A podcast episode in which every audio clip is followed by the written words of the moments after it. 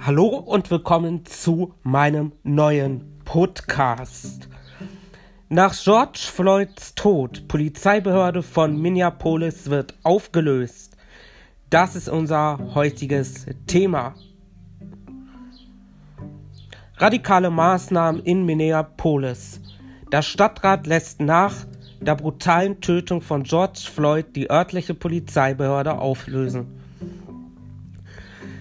Die Polizeibehörde soll durch ein neues Modell der öffentlichen Sicherheit ersetzt werden, kündigte die Stadtratsvorsitzende Lisa Bender im Sender CNN an.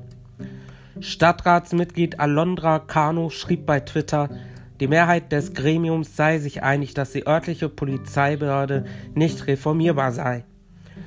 Noch kurz zuvor hatte sich Jacob Frey, der Bürgermeister von Minneapolis, gegen die Auflösung der Stadtpolizei gewandt war am Samstagabend bei einer Demonstration gegen gewalttätige Polizisten und angeblichen Rassismus dafür ausgebuht worden.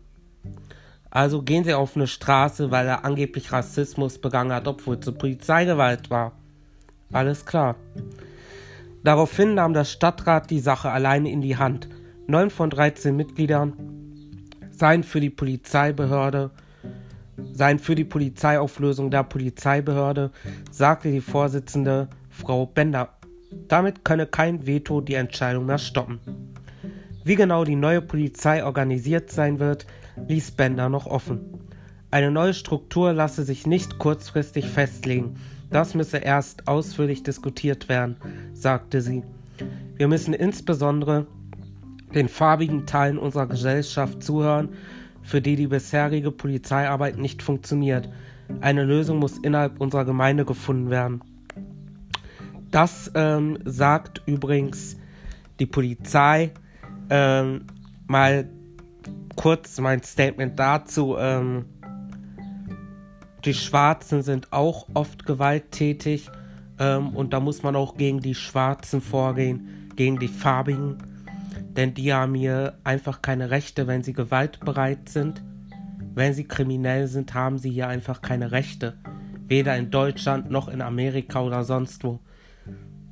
Und wie gesagt, ich sagte ja, weder Rassismus noch Gewalt hat überhaupt auf der Welt was ähm, zu suchen.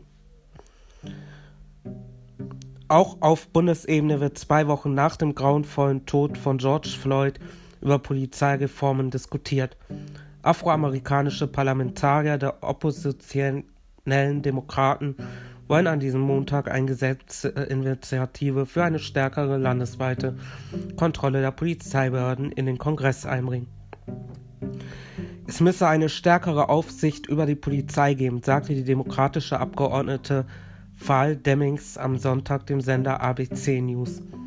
Auch müssten die Polizeiausbildung und die Polizeiregeln für die Gewaltanwendung unter die Lupe genommen werden, betonte die afroamerikanische Politikerin, die früher Polizeichefin von Orlando im Bundesstaat Florida war. Die Gesetzesinitiative, die in das Repräsentenhaus eingebracht werden soll, zielt offenbar unter anderem auch darauf ab, dass Polizisten leichter für Einsätze mit tödlichen Folgen juristisch verfolgt werden können. Ob der Verstoß eine Chance hat, ist allerdings höchst ungewiss.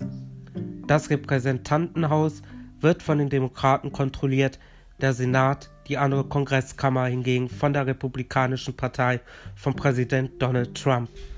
Dessen Justizminister Bill Barr sagte im Sender CBS, er sei gegen jede Gesetzesänderung, die den Schutz von Polizisten vor juristischer Verfolgung abschwäche. Ja, dem ist nichts beizupflichten, dem stimme ich auch zu. Und damit würde ich sagen, war es das auch schon vom heutigen Podcast. Wenn er euch gefallen hat, lasst es mich gerne auf Instagram wissen. Dort heiße ich Leon Blockstar. Mein Privataccount depression.mensch. Ähm, ja, dann würde ich sagen, bis zum nächsten Podcast und tschüss.